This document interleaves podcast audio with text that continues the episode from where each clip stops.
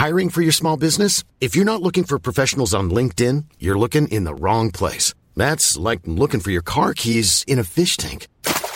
LinkedIn helps you hire professionals you can't find anywhere else, even those who aren't actively searching for a new job but might be open to the perfect role. In a given month, over 70% of LinkedIn users don't even visit other leading job sites. So start looking in the right place. With LinkedIn, you can hire professionals like a professional. Post your free job on linkedin.com slash people today. Como o cristão deve encarar sua vida neste corpo de carne. Filipenses 1. Comentário de Mário Persona.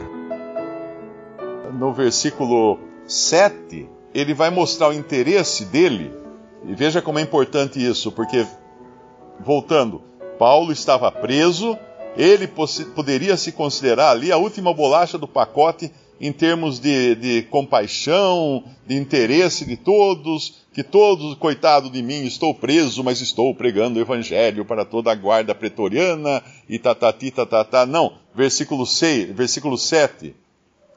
Como tenho por justo sentir isso de vós todos, porque vos retenho em meu coração, pois todos vós fostes participantes da minha graça, tanto nas minhas prisões como na minha defesa e confirmação do Evangelho, porque Deus me é testemunha das saudades que de vós tenho em entranhável afeição de Jesus Cristo. Eles estavam participando de tudo aquilo e Paulo reconhece o trabalho que eles faziam, ou em orações, ou em enviar para ele uh, mantimentos, ou alimentos, ou dinheiro, como é uma das razões pelas quais ele agradece essa, essa carta. E no versículo 11 ele fala assim, versículo 10, para que aproveis as coisas excelentes, para que sejais sinceros, sinceros e sem escândalo algum, até o dia de Cristo, cheios de fruto de justiça, que são por Jesus Cristo, para a glória e louvor de Deus. Então ele reconhece o trabalho deles. Ele não se coloca aqui como o único que está sofrendo e trabalhando pelo Evangelho, mas ele reconhece o trabalho deles. E no versículo 12, ele dá uma pincelada de otimismo aqui. Quero, irmãos, que saibais que as coisas que me aconteceram contribuíram para maior proveito do Evangelho. E no versículo 18, ele vai mostrar que, dentre todas essas coisas, incluía até os opositores que pregavam para causar mais danos para Paulo, que pregavam por contenda, por inveja. Ele fala: Mas que importa? Que importa? Contanto que Cristo seja anunciado de toda maneira, ou com fingimento, ou em verdade, nisto me regozijo e me regozijarei ainda. Ele se alegrava, apesar de toda a ruína e de toda a corrupção que estavam fazendo na pregação do Evangelho, com más intenções, para levar maior sofrimento a Paulo ele se alegrava. Ele se alegrava por quê? Porque voltando lá atrás, ele sabia como ia terminar o livro, como ia terminar o filme, qual era o fim da história. Ele já sabia. Ele tinha certeza que no fim tudo ia redundar em glória para Deus, em, em benefício, em bem para ele, para os outros e para os santos também. E aí no versículo, versículo 29, porque a vós vos foi concedido em relação a Cristo não somente crer nele, como também, é o penúltimo versículo, como também padecer por ele, tendo o mesmo combate que já em mim tendes vistes e agora ouvis estar em mim. Então ele mostra, ele deixa muito claro que apesar de, de todos os combates, de todos os danos, de todos os sofrimentos, havia uma meta, que era Cristo. O, a voz foi concedida em relação a Cristo, não somente crer nele, como também padecer por ele. Então, em todos os aspectos da vida cristã, Cristo é o centro. Cristo é o objeto e o motivo pelo qual nós deveríamos viver sempre. Olhando para aquele momento quando encontraremos o Senhor nas nuvens, se ainda estivermos aqui na terra, quando ele vier arrebatar sua igreja, ou se antes disso formos tirados da terra pela morte, que no caso do crente ela é uma serva, para estarmos com Cristo em espírito. Porém, na mesma expectativa que ele está e ele estará, que é de vir buscar a sua igreja e ressuscitar os mortos e transformar os vivos. Se Cristo tem essa expectativa, se ele tem isso marcado na sua agenda como um evento extremamente importante, jamais um cristão deveria pensar: ah, tudo bem, já estou no céu em espírito, por que eu vou querer voltar para o meu corpo? de carne, mesmo que seja ressuscitado. Jamais ele vai querer, vai desejar isso, porque ele vai querer ter a mesma agenda de Cristo, que quer voltar, buscar os seus completos, espírito e alma e corpo, assim como ele hoje está no céu completo. Existe um homem hoje no céu, espírito, alma e corpo. Esse é o nosso Senhor Jesus Cristo, e assim, a semelhança dele, estaremos todos também em espírito, alma e corpo no céu. Existe muita confusão na cristandade com respeito à morte uh, e com respeito à vida também, porque ao longo de dois mil anos a cristandade foi bastante contaminada com filosofias orientais e religiões pagãs. E nas religiões pagãs, as religiões orientais, a ideia é de que matéria é algo ruim. Então tudo que é material e tangível é ruim. Tudo que é espiritual e intangível é bom. Então existe todo aquele esforço que nós vemos nos monges budistas de querer uh, anular a sua parte física, viver só vivendo de prana, né, de energia, viver só pensando nas coisas espirituais, meditando e tudo, e como se a vida aqui nesse mundo fosse um estorvo, um corpo que estorva você, enquanto você não se livrar dele, você não vai ter resolvido todos os seus problemas. Porém, esse é um pensamento pagão. Esse é um pensamento pagão. Isso leva à ideia de que se nós morrermos e formos para o céu estar com Cristo em espírito, isso já é suficiente. Eu não quero mais que isso. Porque isso foi uma contaminação que nós recebemos das religiões pagãs orientais. Mas na verdade, Deus nunca disse que a matéria é ruim. Deus nunca disse que o corpo material é ruim, ou o corpo tangível é ruim. Muito pelo contrário, quando Deus criou todas as coisas e depois ele criou o jardim do Éden e criou ali os, o homem, os seus anima, os animais e tudo mais, a cada, a cada passo da criação ele fala e viu Deus que isso era bom. Isso era bom. O que, que era bom? Um animal feito de, de, de carne, ou uma planta, ou um, uh, as coisas todas da criação. Deus falava que era bom, era boa a criação. E quando chegou no homem, Deus viu que era muito bom. E que, e que homem era esse? Um homem com corpo, com espírito, alma e corpo. Um homem material, né? com corpo material, corpo tangível, tangível. O que aconteceu é que esse corpo, obviamente, foi de, de, destruído pelo pecado, foi arruinado pelo pecado. Mas ainda esse, nesse corpo arruinado pelo pecado, Deus quer colocar vida. Então, uma pessoa morta nos seus delitos e pecados, e é isso que significa quando falou que se eles comessem do fruto da árvore do conhecimento do bem e do mal, eles morreriam. A gente pode falar assim, ué, mas acabaram de comer continuaram vivos? Sim, mas estavam mortos. Estavam mortos, espiritualmente mortos. Eles já, já tinham morrido ali. Tanto é que depois dali para frente, a Bíblia vai chamar o homem de morto nos seus delitos e pecados, porque ele morreu no dia em que comeu do fruto que Deus havia dito para não comer. Ou seja, no dia que ele se rebelou contra Deus, quis ser como Deus, conhecedor do bem e do mal. Ele morreu ali. Então, ele sempre ficou morto até o dia em que Deus vem e coloca vida num homem. O que é Deus colocar vida num homem? Isso é chamado de novo nascimento, nascer do alto. Quando Deus coloca no homem uma vida que é divina, ele então, como, uh, vamos dizer assim, é, liga na tomada. É como se tivesse um aparelho desligado na tomada. De repente você liga, acende, acende a luzinha de que ele está ligado na tomada. Agora ele está ligado na tomada, ele vai ter outras coisas que vão acontecer nele. E assim é o homem quando ele recebe vida. A primeira coisa que ele vai perceber é que ele é pecador, está condenado e está sofrendo debaixo do pecado. Desventurado homem que sou, quem me livrará do corpo desta morte? Escreve Paulo em, Romanos 7, falando de um homem que tem vida. Ainda não tem a libertação do espírito, mas tem vida. Esse é o novo nascimento.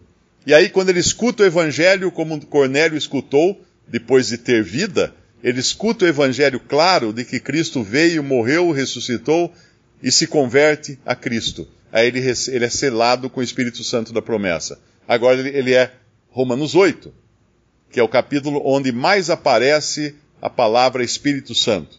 É Romanos 8. É um homem agora que não tem apenas vida para sentir o peso dos seus pecados, mas tem agora vida eterna que ele recebeu em Cristo. algo que ele não tinha antes. É uma diferença, existe uma diferença entre vida e vida eterna. Não é?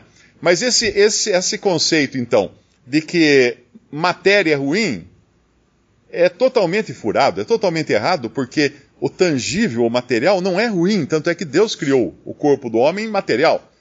E não só isso, depois de um homem nascido de novo, convertido a Cristo e selado com o Espírito Santo, o que acontece com o seu corpo? Será que o corpo dos que aqui creem mudou alguma coisa, né? Teve alguma alteração? É um corpo 2.0, alguma coisa assim? Não. É o mesmo corpo. Eu tenho o mesmo corpo. É claro que minhas células se renovam uh, a, cada, a cada semana, né? Praticamente. Quase, quase que todas são trocadas. Mas é o mesmo corpo físico, material, tangível que eu tinha no dia que eu me converti. Então, apesar disso, nesse corpo, que um oriental diria que é uma porcaria, que não serve para nada, que a gente tem que se desvencilhar dele, o que, que Deus faz nesse corpo? 2 Coríntios capítulo, do, capítulo 5. Aqui Paulo vai falar a mesma coisa que ele fala lá em Filipenses. No capítulo 5, ele vai falar no versículo, versículo 1: Porque sabemos que se a nossa casa terrestre desse tabernáculo se desfizer, temos de Deus um edifício, uma casa não feita por mãos, eterna nos céus. Por isso também gememos, desejando ser revestidos da nossa habitação, que é do céu se todavia, estando vestidos, não fomos achados nus. Porque também nós, os que estamos neste tabernáculo, tabernáculo é tenda, ele está se referindo ao corpo, gememos carregados não porque queremos ser despidos, mas revestidos, para que o mortal seja absorvido pela vida. Ora, quem para isto mesmo nos preparou foi Deus, o qual nos deu também o penhor do Espírito. Foi tudo isso que eu expliquei até aqui pelo que estamos sempre de bom ânimo, sabendo que enquanto estamos no corpo, vivemos ausente do Senhor, presencialmente ausente, né? Porque andamos por fé e não por vista. Esse andamos por fé e não por vista é um sinal que foi muito bem dado quando o Senhor aparece àqueles dois discípulos no caminho de Emaús, e quando eles convidam o Senhor para entrar na casa onde eles iam ficar, e o Senhor abre os olhos deles, e eles veem que era o Senhor, o que acontece logo em seguida? O Senhor desaparece da vista dele. Por quê? Porque até ali eles tinham andado por vista, o Senhor mostrou muito bem para eles todas as coisas, desde o Antigo Testamento, e daquele momento em diante eles não precisavam mais andar por vista, eles poderiam andar muito bem por fé. E é por fé que eles viram, as, eles viram eh, em 180 graus e voltam correndo para Jerusalém para eh, encontrar com o Senhor agora ressuscitado. Mas voltando aqui ao nosso capítulo 5 de 2 Coríntios, no versículo 8, mas temos confiança e desejamos antes deixar este corpo para habitar com o Senhor. É o que Paulo fala lá em Filipenses. Pelo que muito desejamos também ser-lhe agradáveis, quer presentes, quer ausentes. Ou seja, em qualquer das configurações, ou ausente fisicamente da presença de Cristo, ou presente com Ele, uh, ausente de Cristo e presente com os irmãos, ou aqui no mundo, ou ausente dos irmãos aqui, presente com Cristo nesse mundo, independente de que configuração fosse, desejamos também ser-lhe ser agradáveis ao Senhor. E no versículo 10 ele vai falar uma coisa muito importante. Porque todos devemos comparecer ante o tribunal de Cristo, para que cada um receba segundo o que tiver feito por meio do corpo ou bem ou mal. Agora, voltando àquela questão, se o corpo é algo totalmente ruim, totalmente maligno, como pensam os orientais, por que Deus? Por que Deus nos converteria e nos deixaria nesse corpo? E também depois, tem uma outra passagem que vai falar da, do tribunal de Cristo, também, que fala das, das uh, dos prêmios ou das recompensas de tudo aquilo que tivermos feito por meio do corpo, uh, por que Deus então nos deixaria neste corpo para fazer coisas para Ele? Por que Ele, por que ele, ele, ele chamaria este corpo, como, como Paulo vai chamar numa, numa outra passagem da sua carta, de templo do Espírito? Não sabeis que o vosso corpo é templo do Espírito de Deus que, vem, que habita em vós? Porque o Espírito Santo viria habitar num corpo se ele fosse algo tão ruim assim, tão maligno assim? Porque, é claro, Deus nos transformou para que pudéssemos ser a habitação do Espírito.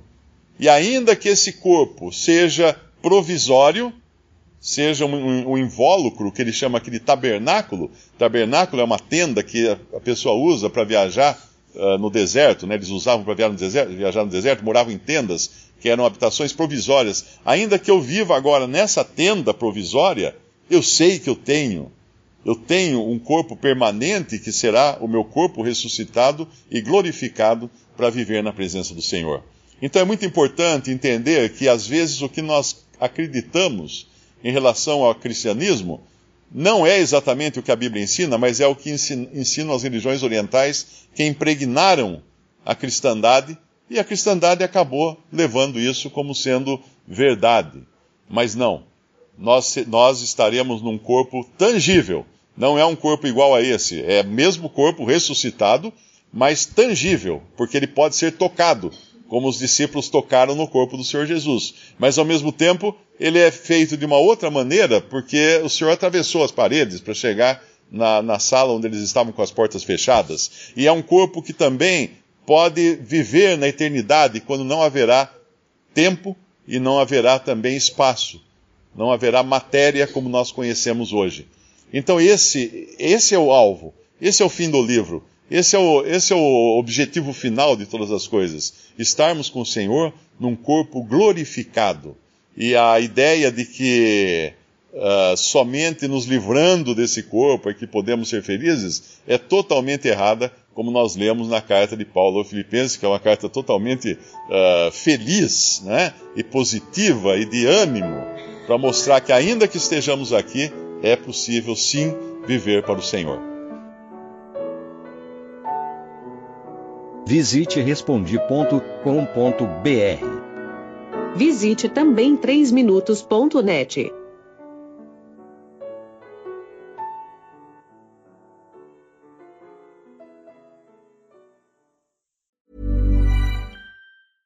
Mom deserves the best, and there's no better place to shop for Mother's Day than Whole Foods Market. They're your destination for unbeatable savings, from premium gifts to show-stopping flowers and irresistible desserts. Start by saving 33% with Prime on all body care and candles. Then get a 15-stem bunch of tulips for just $9.99 each with Prime. Round out Mom's menu with festive rosé, irresistible berry chantilly cake, and more special treats. Come celebrate Mother's Day at Whole Foods Market.